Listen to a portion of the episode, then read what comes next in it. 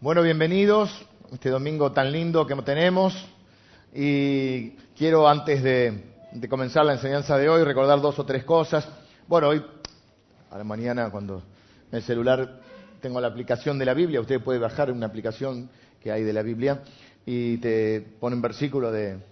Cada mañana te aparece un versículo. Claro, hoy salía el versículo que decía referencia a los eventos previos eh, lo que se conoce en la Biblia como la entrada gloriosa de Jesús eh, a Jerusalén y que habitualmente se conoce como Domingo de Ramos, que es el domingo previo a Semana Santa, donde Jesús entra antes de, ir a la cruz, entra a Jerusalén y es recibido eh, de una manera muy especial y se llama Domingo de Ramos, porque bueno, muchos tiran delante de él todo formas de adorar a Dios, de, reconocerlo, lo, reciben triunfalmente, tiran hojas delante del de palmera, bueno, qué sé yo. Eh, lo que me hace pensar en, esta, ya en este inicio de semana, en todos los eventos de Semana Santa que vamos a poder compartir, eh, que no son tantos, pero sí mm, creo que van a ser intensos y bendecidos. El primero es el jueves, de Semana Santa, donde vamos a compartir la cena del Señor eh, y vamos a recordar eh, a Jesucristo eh, participando de esa última cena con los suyos y prometiendo que no volverá a hacerlo hasta que lo haga con todos nosotros, como cantábamos recién, glorioso será el día en que estemos delante del Señor. el día viernes está el día en familia que vamos a pasar, por supuesto está sujeto también a eh, los, digamos, los avatares del clima. Si llega a llover, no, se suspende, porque es un lugar al aire libre. Hemos tenido realmente en los últimos años eh, unos días hermosos que hemos podido compartir. Pero si voy, hago memoria un poquito más atrás, recuerdo muchas Semanas Santas también donde ha, llovido bastante. Así que no sabemos, en el celular también tengo la aplicación que va bajando el clima y va variando, ¿viste? Así que si el jueves a la noche ya es un diluvio, directamente no. Eh, lo que estábamos pensando recién, si el domingo amanece más o menos, o si el viernes, perdón, si el jueves llovió durante el día, eh, eh, algunos de nosotros irán bien temprano para ver cómo está el lugar y usted puede llamar entre, ¿qué hora dijimos? A partir de ocho y media ya puede estar llamando si tiene alguna duda con respecto a si se realiza o no. También tratemos de no llamar todos acá, sino mediante los grupos de WhatsApp ir comunicándonos. Día sábado estamos libres, cada uno podrá, seguramente eh, es un día que no hay una reunión acá, pero seguramente se invitan unos a otros. Si no invite a alguien, y si hace un asado, invíteme que voy. Eh, y el día eh, domingo entonces celebraremos la resurrección de nuestro Señor Jesús, que es lo que le da sentido a todo. Sin la resurrección vana de nuestra fe, tendríamos un Dios muerto.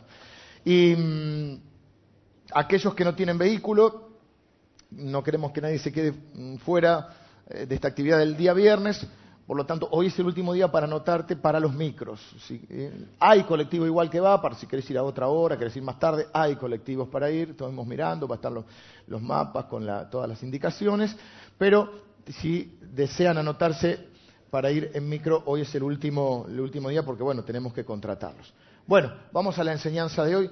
Ya de, de inicio les pido disculpas, estoy con mucha tos, así que en algunos momentos me atoro y tengo que cortar el micrófono, me decía mi mujer, la tos en el, micrófono este, les hace mal a ustedes escuchar así. Así que bueno, eh, pero quise estar hoy, hemos tenido un, fin de semana con, bastante actividad, con muy bendecido, eh, y aquí estamos hoy. Así que también si tengo alguna laguna, pues estoy un poco cansado, un poco, no me siento del todo bien, pero estoy sí muy entusiasmado de compartir hoy la palabra de Dios. El bosquejo lo pueden pedir a alguno de los servidores. El título de hoy es Las encrucijadas de la vida. Si tienen el celular también pueden bajarse eh, la aplicación si no la tienen bajada y si ya tienen la aplicación de la iglesia ya está el bosquejo del día de hoy. Hoy estoy cerrando la serie sobre decisiones. Eh, una serie basada en las tentaciones de Jesús. Hoy vamos a ver la última de las tentaciones. hemos estado recorriendo esta serie durante cuatro domingos, ¿sí? Primer domingo hicimos la introducción de esta serie. Dijimos que frente a una tentación, bueno, la serie se llama Decisiones porque todos los que estamos acá, sobre todo los que somos más grandes, aunque ya los jóvenes lo van, viendo en su vida, eh, hemos aprendido a fuerza de golpes de la vida, eh, que todas las decisiones tienen consecuencias. Cada decisión que tomamos tiene una consecuencia, por el lado positivo o por el lado negativo. Y esta serie está basada en las tentaciones de Jesús, en los momentos en los que somos tentados a de alguna manera dejar a Dios de lado y tomar nuestras propias decisiones. Hemos visto dos de las tentaciones de Jesús, hoy vamos a ver la tercera tentación. Estamos viendo, hemos visto que la base en la base de cualquier tentación que nosotros podamos tener están alguna de estas tres tentaciones. Porque en lo específico no. Las tres tentaciones de Jesús son, la primera tentación es convertir las piedras en pan, pues hace 40 días que no come y está hambriento. No creo que seas tentado a convertir las piedras en pan. Entonces, ¿esto qué tiene que ver conmigo? La segunda tentación, eh, pero vimos que detrás de, cada tentación hay una. La segunda tentación es a tirarse de un lugar muy alto, el pináculo del templo, y a jugar un poco con que Dios lo agarre, con que Dios lo atrape, con que Dios lo salve. Bueno, no creo que seas tentado a tirarte del obelisco. Y si estás pensando en eso, creo que necesitas una ayuda psicológica.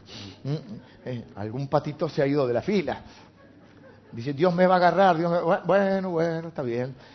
Y la, y la tercera tentación, que es la que vemos a, ver hoy, es la tentación donde Satanás le ofrece a Jesús todos los reinos del mundo. Acuérdense que el lenguaje bíblico, los reinos son gobierno y autoridad. Lo que le está ofreciendo es la autoridad sobre todo el mundo, ya que Satanás es el príncipe de este mundo.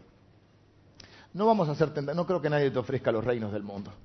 Entonces vos decís, esto no tiene nada que ver conmigo, ¿qué tiene que ver conmigo los reinos del mundo? No, pero detrás de eso hay eh, o esas son la base de otras tentaciones. La primera tentación, la de los panes, eh, transformar las piedras en pan, es la tentación de olvidarnos de Dios, de pensar mm, que, tenemos una especie de dos vidas donde separamos lo material de lo espiritual y en todo lo que tiene que ver con mis necesidades me tengo que arreglar solo, la tentación de no confiar en Dios para la provisión de mis necesidades, la tentación de dividir la vida en dos y tener dos vidas, una el domingo o fin de semana y otra en la semana, con dos vestimentas, dos lenguajes, dos éticas, dos maneras de comportarme, dos conjuntos o dos sistemas de valores, dos tipos de principios. Y entonces, bueno, Dios está para las cosas espirituales, la otra me tengo que arreglar yo y me arreglo como puedo. La segunda tentación es la tentación de, jugar con fuego, es la tentación de ser irresponsables, total Dios es bueno, total es un Dios de gracia, total Dios, este, Dios me va a salvar, de especular, de manipular a Dios, de forzarlo a Dios que entre en acción frente a una actitud irresponsable mía. Porque a veces, bueno, porque en el caso de Jesús, si Jesús caía y Dios no lo agarraba, todo el plan de Dios se venía abajo. Especular con eso. La tercera tentación que vamos a ver el, el día de hoy es la tentación de tomar un atajo, de tomar el camino corto para lograr algo el camino que a veces parece más fácil. Es la tentación de olvidarme eh, de los principios de Dios por un ratito. Es la tentación de dejar de lado mis valores, mis principios y mis convicciones por un rato nada más, en pos de algo que puede llegar a ser bueno. No todos nuestros deseos o nuestras metas son malas. De hecho, todos tenemos deseos, metas y anhelos en este lugar. Y la tentación es a tomar un, atajo, un camino corto. Quiero que leamos la, la, palabra de Dios en Mateo capítulo 4, donde están las tentaciones, y estoy tentado, pero en el buen sentido de la palabra, si es que existe algún buen sentido, a continuar esta serie durante el mes de abril. No sé qué vamos a hacer. recuerden que después de Semana Santa también cambia el horario de la noche. En vez de las 20 va a ser a las 19. Durante, eh, yo creo que en mayo ya vamos a comenzar una serie muy especial porque este es un año que a mí me entusiasma mucho. Creo que es un año que me entusiasma mucho porque creo que están dadas las condiciones para que la Iglesia pueda eh, dar un, salto, un paso más adelante importante. Creo que está dado un montón de, condiciones para eso. En lo personal también es un año especial porque está el Mundial. Y a mí ya me cambia la cara de pensar ¿eh? que voy a estar en el, living de mi casa con el fueguito prendido, te invito si quieres, y ver los partidos del Mundial, todos los partidos. Eh, el Mundial lo ven hasta... Mira, algunos de ustedes que, aunque las chicas están muy futboleras, pero aún aquellas que no les gusta el fútbol, el Mundial lo ven. Hacen comentarios como, qué lindos son los italianos. chicas, tengo que decirle que no clasificaron para el Mundial. Vieron que jugamos esta semana, eh, el viernes jugamos contra los italianos. Y son facheros los tanos, pero no están los italianos. Así que vayan seleccionándose algún otro país que les guste, de acuerdo a la etnia. A algunos les gustan los suecos, los rusos. Bueno, ahí tenés variantes, bien, bien variadito. ¿Por qué no un morocho africano? ¿Por qué no también? No recuerdo ahora el, sorteo del Mundial, pero bueno, vemos todos. ¿Por qué digo esto? Porque vamos a una serie sobre el Mundial no sobre el fútbol. Soy fanático, pero bueno, tengo que cuidar los modales. No trabajo de periodista deportivo, sino de pastor. Así que, pero eh, vamos a hacer una serie eh, donde vamos a jugar mucho con la idea del mundial y con el equipo de Dios. Así que eso va a comenzar en mayo y va a durar, vamos al día de la final, que voy a estar, si llega Argentina, voy a estar solo acá. Porque siempre juegan un domingo, no sé los horarios como acá. Hemos pasado un montón de mundiales aquí. Eh, va, yo he pasado un montón de mundiales. Em, pero nos queda eh, abril. Y en abril estoy tentado a seguir esta serie sobre las decisiones, basándola en otras cosas, porque me parece que es muy, muy importante para nuestra vida. Tomamos decisiones todo el tiempo, todo el día. Algunas no tienen una consecuencia tan, tan determinante. Hoy usted decidió venir. Eso es una buena, puede tener consecuencias muy importantes en su vida. Pero usted decidió, no sé, qué tomar, si tomar un café o un té. Yo eh, ahora algunos preguntan, hoy voy a tomar té acá, porque tengo la garganta, así que esto es té.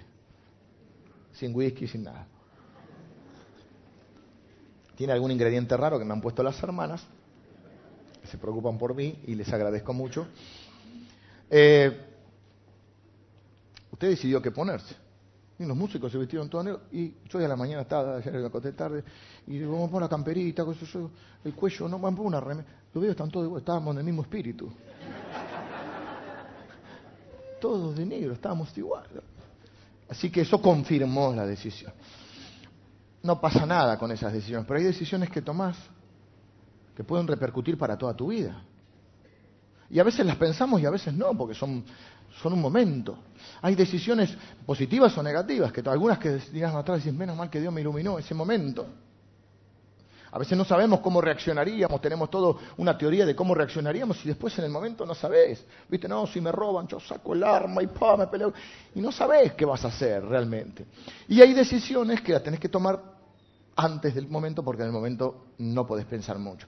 Y hay, decisiones que tomamos en un momento y que también eh, que son un momento, pero después son quizás para siempre o son muchos años de tratar de resolver las consecuencias de una mala decisión. Y si hay algo que está claro y que tenemos que enseñar a todos nuestros hijos y a los hijos de esta congregación, es que nuestras decisiones tienen consecuencias. Por eso la idea del semáforo en rojo es stop, para, pensar. ¿Qué dijimos que había que pensar frente a una tentación? ¿Qué está en juego? Que a veces es mucho más de lo que pensamos. ¿Y qué dijimos que podía estar en juego? Tres Fs. Futuro, familia y fe. Y vimos que teníamos que preguntarnos eso y la segunda pregunta es, ¿es Dios confiable? ¿Puedo confiar en su palabra? La Biblia dice, por ejemplo, que sus mandamientos no son gravosos. Es decir, gravoso viene de gravamen, viene de impuesto, viene de carga. Dios no te pone sus mandamientos para ponerte una carga, ¿viste? Como para jugar, ah, ah, te doy el helado, pero no lo puedes comer. No, no es que Dios está jugando con nosotros. Dios nos pone sus principios en nuestro corazón y en nuestra. Dice que cuando somos cristianos, Dios escribe sus leyes en nuestros corazones y por eso sabemos lo que está bien y lo que está mal, porque Él sabe que de esa manera nos está cuidando, nos está guiando. Entonces, vamos a ver la última tentación y después voy a hacer un cierre general. Otra vez le llevó el diablo a un monte muy alto y le mostró todos los reinos del mundo y la gloria de ellos, y le dijo, todo esto te daré si postrado me adorares. Entonces Jesús le dijo, vete Satanás, porque escrito está, al Señor tu Dios adorarás y a Él solo servirás. El diablo entonces le dejó y he aquí vinieron ángeles y le servían. Vimos que las tentaciones suceden cuando estamos vulnerables, porque tenemos una necesidad o porque estamos cansados o estresados o porque nos aislamos. Y vimos también que la manera en que Jesús se enfrentó a las tentaciones es la manera en que nosotros podemos enfrentarlas. ¿Cómo las enfrentó? Con la ayuda del Espíritu Santo, que tenemos los cristianos, y con la palabra de Dios. Escrito está, siempre citando el libro de Deuteronomio, que forma parte de lo que los judíos tienen como la Torá o la ley. Los judíos, personas muy inteligentes en general, yo siempre hago la broma cuando busco los médicos en la, en la cartilla, veo el apellido, mm, este apellido judío, este debe ser buen médico. Te podés llamar Rodríguez y ser un buen médico, pero es, es cierto que son gente muy inteligente. Y ellos los judíos, un joven judío como Jesús, sabía los cinco libros de la Biblia de memoria. Los cinco libros de lo que nosotros llamamos Pentateuco, porque penta quiere decir cinco. Génesis, Éxodo, Levítico, número, Números y Deuteronomio. Son los cinco primeros libros de la Biblia. Vimos que Jesús siempre contesta con la Biblia. Y siempre va a Deuteronomio. Que Deuteronomio es el discurso, Éxodo son los hechos y Deuteronomio es como podríamos decir la interpretación de los hechos. El pueblo de Israel en el Éxodo, el Éxodo es la salida masiva de un lugar, salen de Egipto, donde son cautivos durante muchos años, y van a una tierra que Dios les prometió, que es la tierra prometida. Antes de entrar a la tierra prometida, Moisés, el padre, diríamos, terrenal de la nación, porque el padre espiritual es Dios y Abraham es el, origen de este pueblo, pero el que en ese momento tiene ese corazón paternal es Moisés, sabe que él no va a entrar a la tierra prometida, entonces pone en palabras la interpretación de los hechos y eso es lo que se conoce como el Deuteronomio. Son los discursos de Moisés diciendo, antes de entrar a la tierra prometida, quiero que te acuerdes de esto, quiero que sepas esto, esto es lo que te va a pasar, esto es lo que tenés que recordar. Y entonces Jesús contesta siempre con eso. Porque de alguna manera Egipto representa nuestra vieja vida, nuestra vieja vida donde somos eh, esclavos del pecado y por eso tenemos ese reflejo natural que cada vez que nos pasa algo, un fracaso en la vida, una desilusión con, algún, eh, con alguna iglesia, con algún pastor, con un hermano, con algo, y, y al final estábamos mejor antes y queremos volver a Egipto queremos volver a la vieja vida. Nos olvidamos que éramos esclavos. ¿eh? Eh, eh, la Biblia enseña eso, que nosotros antes de Cristo éramos esclavos del pecado. Y en esta tentación lo que viene a mostrarnos es que todos los que estamos acá tenemos anhelos, sueños, deseos, tenemos metas por cumplir. Y muchos en ese afán solemos ser bastante ansiosos. Queremos todo ya. Y el peligro es que nuestra constante búsqueda y deseo de progreso, seamos tentados a hacer trampa. Seamos tentados porque en algún momento de tu vida se te va a presentar la oportunidad de avanzar rápidamente, de tomar un atajo, de acercarte al objetivo que estás percibiendo, persiguiendo, que incluso puede ser un buen objetivo. Y el único costo que vas a tener es dejar de lado tu conciencia y abandonar temporalmente nada más tus valores. Estás en un trabajo.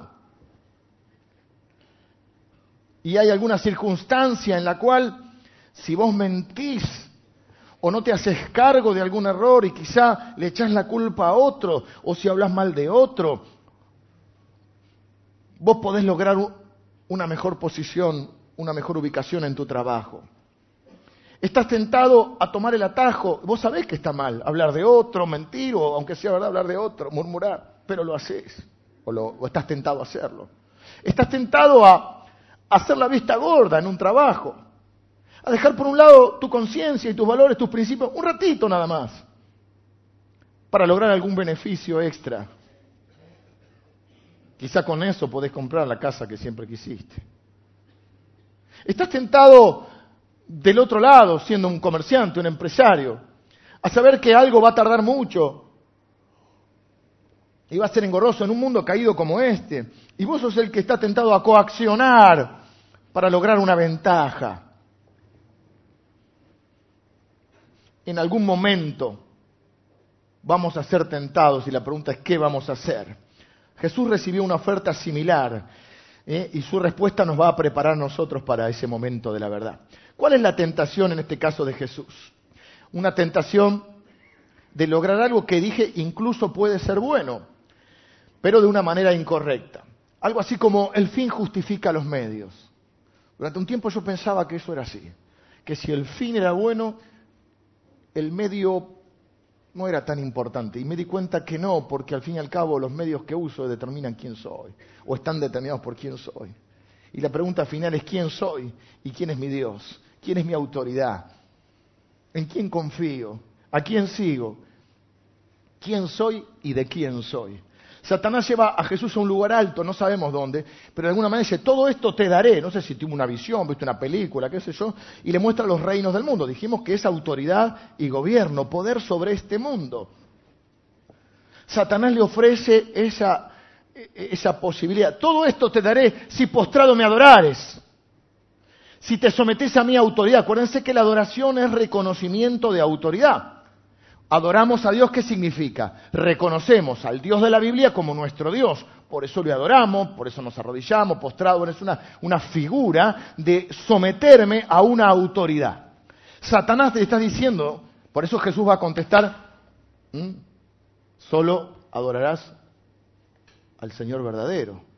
Temerás a Dios y no a otro. Le podemos leer de Deuteronomio. No vas a tener otros dioses, le dice. Si solamente por un ratito te postrás delante mío, te sometes a mi autoridad. ¿Y qué le ofrece toda la autoridad y todo el poder de este mundo? Porque es una tentación para Jesús. Jesús es Jesús. Acuérdense que Jesús viene en su humanidad. No se vale de su autoridad, eh, de, su, de, su, divinidad. Solo usa su divinidad en beneficio, en muy pocas ocasiones, en beneficio de los demás. ¿Cuándo? Cuando perdona pecados porque solo Dios perdona pecados y por eso lo crucifican. Pero Jesús sufre como ser humano. Ah, Jesús no le dolían los clavos porque total era Dios. No es una especie de Clark Kent o de Superman que hace así. ¿eh? No, no, Jesús vive en su humanidad, tiene hambre, fue tentado en todo, dice la Biblia. Todo significa todo. No hace falta ir al griego, al hebreo. Fue tentado en todo. ¿Y por qué es una tentación para Jesús? Porque Jesús vino a la tierra a recuperar la autoridad una autoridad que el hombre perdió en el principio. Tengo que hacer una explicación teológica, pero no se asuste porque no es complicada. Pero es importante para que entendamos por qué es un atajo para Jesús. Ya me estoy, ya el, té se tiene algo. ¿eh? ¿Qué le metiste Amelia? Estoy hecho un pero así, ¿eh? Pum, salgo de acá, me pongo a bailar en cualquier momento. Sí, estoy, pero Agua bendita. Cuando Dios creó al hombre, lo creó con toda la autoridad. En la creación, el hombre es el Señor de la creación, humanamente hablando, por supuesto. El mandato es a señorear sobre la tierra, a gobernar la tierra, a administrarla. Dios le da la autoridad al hombre. Dios, el hombre pierde esa autoridad cuando cae en pecado. Génesis capítulo 3. Por eso yo no coincido con esa teología que dice, bueno, Jesús murió por todo, cada uno elija. El que quiere ser salvo elige y el que no puede elegir. Porque perdió, es decir, Dios creó al hombre con libre albedrío. ¿Escucharon esa frase? Libre albedrío significa poder de decisión. El hombre tuvo libre albedrío, dos capítulos de la Biblia. En el tercero se pudrió todo, perdió el libre albedrío. La Biblia lo describe como esclavo del pecado. En otras versiones, en otras partes de la Biblia dice que estábamos muertos en nuestros delitos y pecados. Los muertos y los esclavos no deciden nada, no eligen. No es que, bueno, se le presenta el Evangelio a todo el mundo y cada uno elige lo que quiere hacer. No, Dios nos tiene que libertar para que nosotros podamos elegir. Por eso la iniciativa es de Él. Por eso dice, si Cristo os libertare, seréis verdaderamente libres. Por eso yo creo en la elección de Dios. Pero es otro tema. Volvamos acá. El hombre pierde la autoridad. En Génesis 3 pierde la autoridad. Jesús, por eso la Biblia le llama el segundo Adán.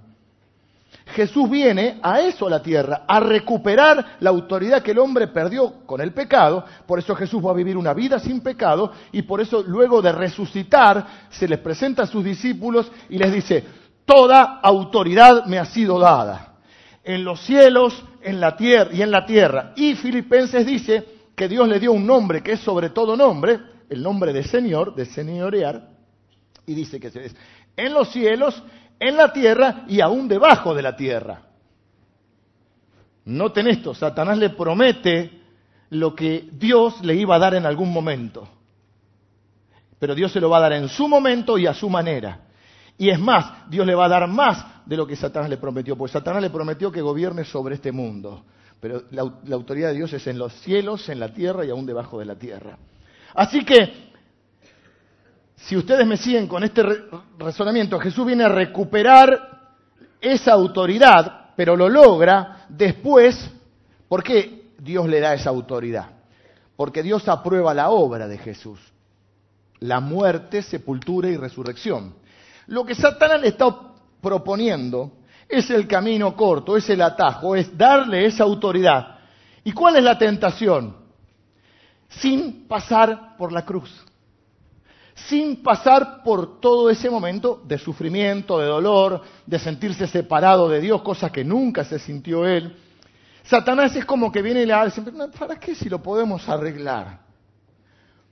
¿Para qué vas a pasar por todo ese sufrimiento si por un ratito postrado me adorares? Si es un rato nada más, si nadie te ve, ¿para qué vas a hacer sufrir a la vieja? Mira, me dice Satanás, se me rompe el corazón de imaginarme a tu mamá llorando al pie de la cruz. ¿Por qué le vas a hacer pasar eso? Si yo te puedo dar lo mismo. La tentación es a tomar el camino corto, porque el camino a veces, el otro es difícil, porque a veces hay que esperar, porque a veces hay que sufrir y porque por cobardía, por orgullo, por ambición, por autosuficiencia, por ser sabios en nuestra propia opinión, muchas veces queremos elegir ese camino, pensando que Dios no puede, no quiere o no sabe bendecirme, o no sabe lo que me conviene. Al fin y al cabo es un problema de fe. Es ver si esos mandamientos que Dios me dio es para mi bien o no. Pero cuando yo estoy tentado ahí a tomar el camino corto, estoy tentado a saltarme la cruz, estoy tentado a tomar el asunto en mis manos.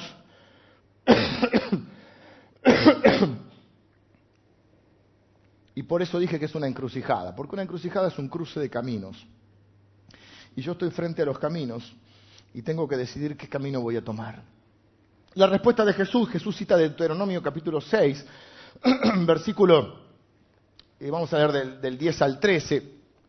Ya les expliqué el contexto, es Moisés, un discurso previo a la entrada a la tierra prometida, donde les va a decir, cuando Jehová tu Dios te haya introducido en la tierra que juró a tus padres, Abraham, Isaac y Jacob, los patriarcas previos eh, del pueblo de Israel, eh, la tierra que juró que te daría, en ciudades grandes y buenas que tú no edificaste, y casas llenas de todo bien que tú no llenaste y cisternas cavadas que tú no cavaste, viñas y olivares que no plantaste. Cuando luego comas y te sacies, cuídate de no olvidarte de Jehová que te sacó de la tierra de Egipto, de casa de servidumbre. Y ahí dice el que cita a Jesús a Jehová, tu Dios temerás y a él solo servirás y por su nombre jurarás. jurarás. Versículo 14, no andaréis en pos de dioses ajenos, de los dioses de los pueblos que están en, en vuestros eh, contornos. Jesús dice, a Jehová tu Dios temerás, el temor de Dios, y lo mismo cuando él lo cita en la otra versión, dice, bueno, en el Nuevo Testamento, solo a él adorarás. Una de las cosas más peligrosas es cuando perdemos el temor de Dios. Cuando yo hablo con alguien y bueno, todos podemos estar empecinados, podemos estar en pecado, todo, pero cuando uno detecta en un momento que la persona perdió el temor de Dios, cuando ya no le importa Dios. Porque cuando uno peca y se siente mal, todos pecamos, siempre, somos pecadores. Y si somos cristianos nos sentimos mal, el Espíritu Santo nos... Ahora, cuando ya no te importa, es que perdiste el temor de Dios, estás complicado. Ahí me asusto realmente, cuando una persona pierde el temor de Dios. O cuando estoy sintiendo que puedo estar yo perdiendo el temor de Dios. Entonces lo que Moisés le dice, antes de entrar, recuerden quién los trajo hasta acá. Y recuerden que no pueden lograr los propósitos de Dios sin Dios. Porque hasta en las cosas de Dios podemos estar tentados a tomar el camino corto. En pos de servir a Dios podemos tomar o usar herramientas que no son de Dios. Hablando mal de un hermano, haciendo esto, haciendo lo otro. Aún porque ministerialmente, porque para que mi ministerio se desarrolle, puedo tomar atajos que Dios no quiere que tome. Antes de entrar recuerden quién es el que los trajo y que no pueden abandonar sus principios, porque hay bendiciones que no se mantienen abandonando sus valores. O sea, cuando te vaya bien, no te olvides de tu Dios. ¿En quién vas a poner tu fe? ¿En quién vas a poner tu seguridad? ¿Dudás si Dios es lo suficientemente grande y fiel para cumplir sus propósitos? La pregunta es, ¿quién sos y quién es tu Dios? ¿A quién vas a adorar? ¿A quién vas a adorar? ¿Bajo qué autoridad vas a estar? La aplicación práctica es que seguramente se te presentará la oportunidad de tomar ese atajo, de dar un salto que te acerque a esa meta que soñaste, el problema es que por un ratito vas a tener que someterte a otra autoridad. Por un ratito vas a tener que dejar la autoridad de Dios. ¿Qué significa dejar la autoridad de Dios? No hacer caso de su palabra, de sus mandamientos, de sus órdenes, como le quieras llamar, de sus leyes. El problema es que, por un lado, vas a tener, por un tiempo, solo por un tiempo, dejar de lado tus principios, tus convicciones, tus valores, lo que crees, lo que te hace ser quien sos.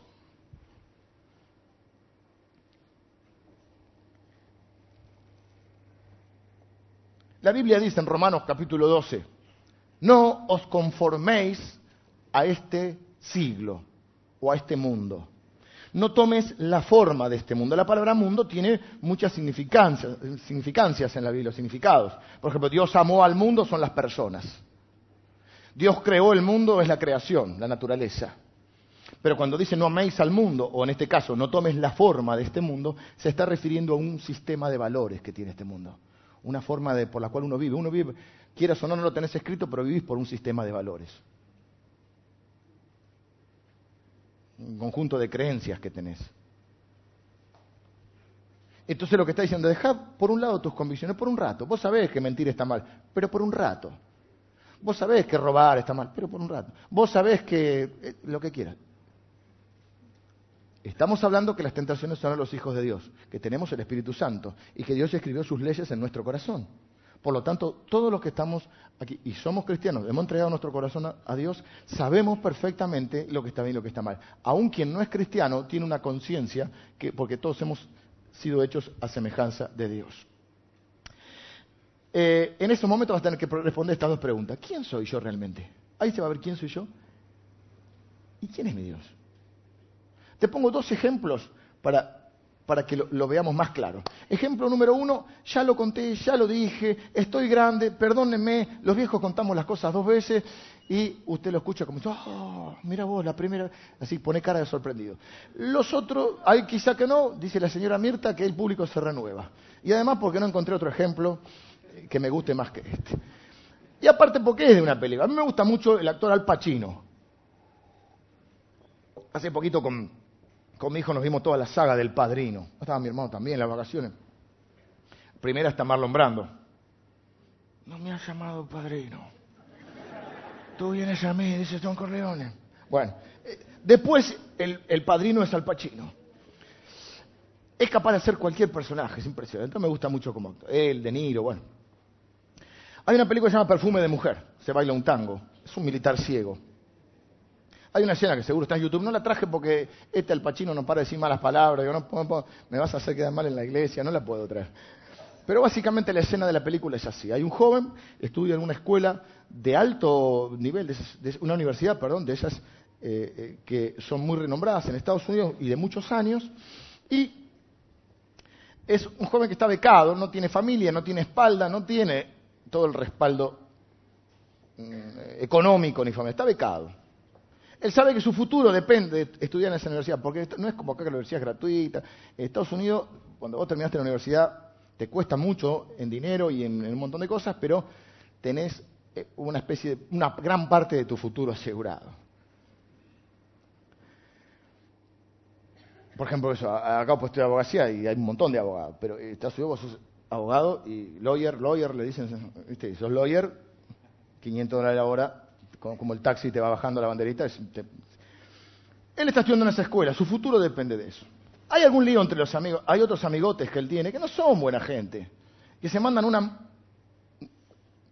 una travesura en la escuela grande, no sé, no viene al caso, y las autoridades de la universidad saben que él los vio. No vamos a discutir si lo que él decide está bien o está mal, porque lo que estamos viendo es que él es tentado o es presionado por las autoridades de la escuela para traicionar sus convicciones. Le dicen, si vos no los delatás, te echamos la culpa a vos y vos quedás fuera de la universidad. Algo así más o menos. Pero si vos los delatás, vos tenés asegurado el futuro acá. Y él no tiene plata para ir a otra universidad. Él tiene una beca ahí, no tiene padrino, no tiene familia, no tiene espalda. Está cuidando a este viejito, que es el militar, que es Al Pacino, un héroe de guerra, un hombre muy renombrado, pero que ya está retirado. Entonces él es presionado ahí en contra. Yo no sé si estaba bien, porque uno puede decir, bueno, al fin y al cabo los podía haber delatado. Es verdad que lo hicieron, es verdad que los otros eran mala gente, es verdad que tienen una espalda tremenda, por eso le quería echar la culpa a él. Todo eso es verdad, pero él siente que si los delata está traicionando sus principios. ¿Me siguen la idea? Que al fin y al cabo esa es la tentación, ir en contra de tus convicciones. Entonces está en una, en una, en una especie de asamblea estudiantil con las autoridades y las autoridades dicen, diga, eh, díganos quién fue. Usted los vio, conteste esta pregunta. Usted se ha presionado que si él dice no los vi, no sé quién es, eh, lo echaban a él. Entonces, quien se le aparece es esta especie de padrino que surge a último momento, que es el eh, Al Pacino. Y Al Pacino dice, esto, acá le llaman, es ciego él. Se baila el tango, no sé si se acuerdan de esa película. Y a esto le llaman cuna de líderes. Ustedes están formando líderes y ustedes quieren formar un líder que traicione sus convicciones, sus principios. Dice, este muchacho tiene el alma intacta. Yo no sé si está bien o mal la decisión que va a tomar, pero él no quiere ir en contra de sus principios y ustedes lo están presionando para eso. Y él dice, yo lo admiro a este pibe, porque yo estuve muchas veces en la misma encrucijada, en la encrucijada de la vida. Y siempre, siempre, siempre supe cuál era el camino correcto. El problema es que era muy angosto. Y no tuve el coraje de tomarlo. Bueno, la película sigue, véanla, viejísima. Y básicamente lo que nos pasa a nosotros los cristianos, nosotros sabemos cuál es el camino correcto. El problema es que muchas veces es angosto y nos agarra o miedo por cobardía, o por orgullo, o por ansiedad o por no poder esperar, queremos ya algo, no vamos a hacer, es muy, es muy largo, o por pereza, es muy largo el camino, muy difícil, tomemos un atajo, si es por un rato nada más, hagamos la vista gorda por un rato, ¿eh? dejemos que, olvidémonos de Dios por un rato. Te pongo otro ejemplo y con este voy terminando. El rey David. El rey David fue el rey más grande de Israel. Antes de ser rey, cuando es muy joven, quizá le suena porque es el que mató a Goliat, el famoso David y Goliat. Cuando él es muy joven, viene un, sacerdote llamado Samuel y lo unge como rey. No es que ya es rey, es una especie de profecía sobre él. El ungimiento en el Antiguo Testamento se ungía a los reyes, a los profetas y a los sacerdotes. Se volcaba, ungir viene de unción, se volcaba aceite sobre su cabeza y eso significaba al menos dos cosas. Una es que estaba apartado para Dios, estaba consagrado para cumplir una misión. Y lo segundo es que al ungirlo y orar por él, era la forma en que la persona recibía el poder o la capacitación para cumplir el propósito. Entonces estaba apartado y capacitado. Eh, eh, por eso nosotros somos ungidos con el Espíritu Santo.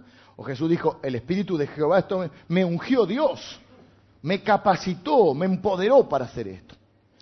Entonces él sabe que va a ser rey, pero él no es rey.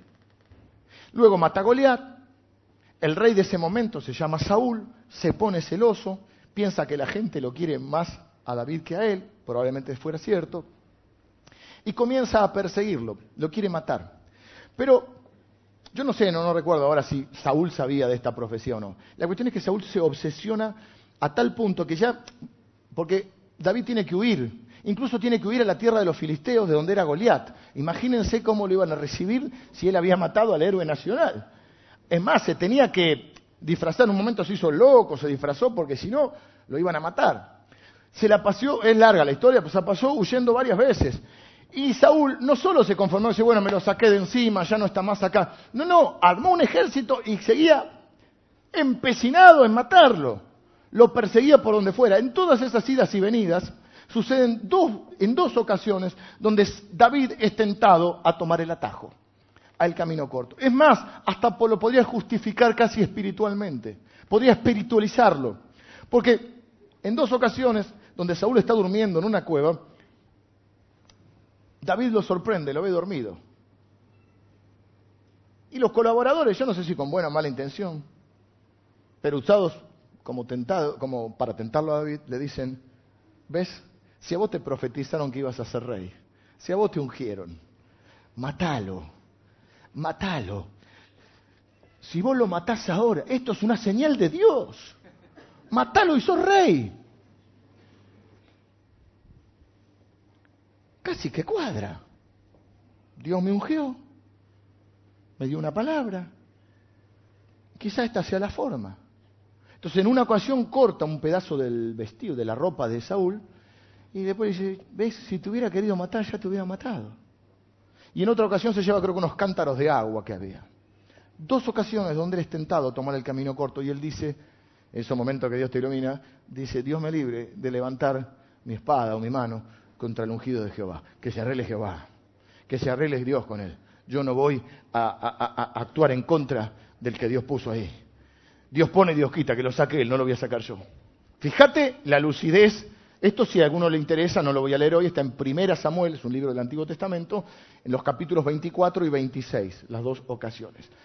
Pensalo conmigo, cuando tomás un atajo, vos perdés la oportunidad de ver obrar a Dios a tu favor. Cuando vos tomás un atajo en tus manos, vos perdés la oportunidad de que Dios te dé lo que tiene para vos. Mira, la gran, la gran eh, paradoja de esto es que Satanás le ofrece que algo que Jesús iba a tener. Es más, lo iba a tener más, porque Jesús, ¿qué le dice a sus discípulos una vez resucitado? Toda potestad me ha sido dada. Pero ¿por qué se le dio? Como respaldo a lo que él hizo. Tenía que pasar por la cruz. Tenía que morir y resucitar. Ese era el plan de Dios para él y para la humanidad. Pero él fue tentado a tomar el camino corto. Satanás le promete lo que en su tiempo y en su manera Dios le iba a dar. Pasó con Adán y Eva. ¿Cuál es la gran tentación? Dijimos que no es el sexo ni la manzanita. Si comen este fruto, serán como dioses. Pero ellos ya eran como dioses. Cuando Dios los creó, dice que a imagen y semejanza de Dios fueron creados. Satanás te promete lo que Dios ya te dio. Lo que, o lo que Dios, porque Dios llama las cosas que no son como si fuera, pero yo todavía no lo veo, porque en su tiempo y en su manera, la Biblia nos dice que Dios te bendijo con toda bendición espiritual. Entonces, Satanás te promete lo mismo o menos, porque más la versión berreta, digamos, ¿viste? Claro, en vez del iPhone te da el, y pone. En vez de la coca te da la, no sé, no existe más, la, la bueno, no nombremos marcas, ¿eh? Es verdad. Te da la, te da la marca trucha. Tentados a tomar un atajo. Vengan los músicos, terminé. Eh, cuando tomás un atajo perdés la oportunidad de experimentar la intervención de Dios en tu nombre. Pregunta, ¿en qué área de tu vida te sentís tentado a olvidarte por un ratito de Dios, a someterte a alguna otra autoridad, a dejar de lado tus convicciones, tus principios. Normalmente sucede en el trabajo. Normalmente sucede en el trabajo. Puede suceder en lo ministerial, en lo que hacemos para Dios. Puede suceder en cualquier área de nuestra vida. ¿En qué área y cómo podría intervenir Dios eh, si, vos si vos intervenís no dejás intervenir a Dios? ¿Por qué? Porque cuando yo quebranto las normas de Dios, Dios no puede ir en contra de su palabra. Entonces no puede avalar eso. Claro que Dios nos bendijo con toda bendición, pero hay bendiciones que están sujetas a la obediencia. Y ahora sí podemos obedecer, porque ya no somos más, ahora sí recuperamos en Cristo el libre albedrío. Por eso algunos a la cruz le llaman, una cosa que a mí me gusta mucho, el segundo diluvio. La cruz es el segundo diluvio porque es, la muerte de nuestra vieja, este, nuestra vieja vida y el nacimiento de una nueva, una nueva generación, una nueva, una nueva humanidad, ¿eh? em, em, empoderados en Cristo. Entonces, cuando estemos frente a esas encrucijadas de la vida, esos cruces de camino, y tengamos que decidir qué camino tomar, solemos pensar, escuchen esto, a ver si te pasa, solemos pensar que si yo dejo pasar ese, esa oportunidad, estoy perdiendo la oportunidad de mi vida, o una de las oportunidades. Me lo imagino a los, a los acompañantes, a los ayudantes de, de David diciendo, David, el tren pasa una vez. Y si no te subís al tren ahora, olvídate. La segunda vez, imagínate, David, ya una vez dejaste pasar la oportunidad. Esta es tu última oportunidad. Esta es tu... Entonces, creemos que nos estamos perdiendo una oportunidad humanamente de lograr lo que tanto anhelamos, lo que queremos, lo que creemos que, que, nos va a hacer feliz o lo que hasta puede ser algo bueno. Pero en realidad lo que nos estamos perdiendo es la oportunidad de ver a Dios obrar milagrosamente en nuestra vida respaldando nuestra obediencia, respaldando nuestro coraje, respaldando nuestra fe. Eso creo que es lo que la Biblia quiere decir cuando dice, ninguno que crea en Él será avergonzado jamás. No está diciendo que alguien no se pueda burlar o que pases una situación de, de, de que te quieran avergonzar. Lo que está diciendo es que Dios no te va a alargar duro, no te va a dejar, no te va a dejar de respaldar, porque Dios respalda su palabra y respalda a sus hijos. Las dos preguntas que quiero que te hagas cuando estás frente a esas circunstancias, o te las puedes hacer hoy, es, número uno, ¿quién soy yo? Y la respuesta es, yo soy un hijo de Dios. Capacitado, si se quiere, ungido por Dios tengo el Espíritu Santo que está en mí, que está conmigo y que está sobre mí. Dios me ha ungido para que yo lo pueda obedecer. Dios me ha empoderado para eso. Yo soy un hijo de Dios y, por la fe soy, voy a ser un hijo, soy, digamos por la fe, soy un siervo obediente de Dios, que trae honor a su Padre. Esa es mi identidad. Ya no tengo más la identidad de pecador, peco todavía, pero mi identidad ya no es la de pecador, es la de hijo de Dios. La segunda pregunta es, ¿quién es mi Dios? ¿Quién es mi autoridad? ¿En quién confío? ¿En de quién espero la bendición? ¿De quién espero el respaldo? ¿Bajo qué autoridad me someto? ¿Ves que es un tema de fe? Por eso decíamos, ¿es Dios confiable? ¿Puedo confiar en Él? Y confiar significa caminar en, esa, en esa dirección. Por eso, cuando, por eso la idea del semáforo. Cuando estés en esas ocasiones que hagas una pausa, cuando estés tentado a hacer un atajo, a olvidarte por un ratito de, los principios de Dios, a dejar de lado tus propias convicciones y traicionarte, que frenes y digas, voy a hacer lo correcto y voy a ver a Dios manifestarse poderosamente en mi vida. No me voy a perder esta oportunidad de ver cómo Dios interviene en mi favor, de ver que su voluntad es buena, es agradable y perfecta. No me voy a conformar a este siglo o a este mundo, porque yo no soy de este mundo. Por eso Pablo juega mucho con esa idea. Estamos en el mundo, pero no somos del mundo, somos ciudadanos del reino de Dios. No voy a tomar la forma de este, no voy a pensar lo que piensa todo el mundo, no voy a decir lo que dice todo el mundo, no voy a hacer lo que dice todo el mundo, porque no soy de este mundo, soy del reino de Dios. Porque al fin y al cabo, a eso somos tentados. Quisiera tener una oración final, que podamos cerrar nuestros ojos.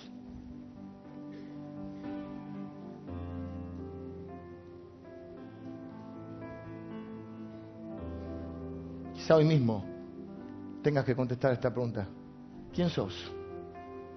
¿Quién sos realmente? ¿Y quién es tu Dios? ¿Quién es tu Dios? ¿Sos hijo de Dios? ¿Confiado, seguro en Él? Es Dios. Lo suficientemente poderoso, lo suficientemente bueno, lo suficientemente amoroso, lo suficientemente capaz de bendecirte, lo suficientemente confiable. ¿Es Dios confiable?